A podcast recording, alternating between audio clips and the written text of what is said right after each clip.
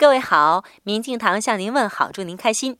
丁玉仁老师有一个理念，说是做个没有欲望的凡夫。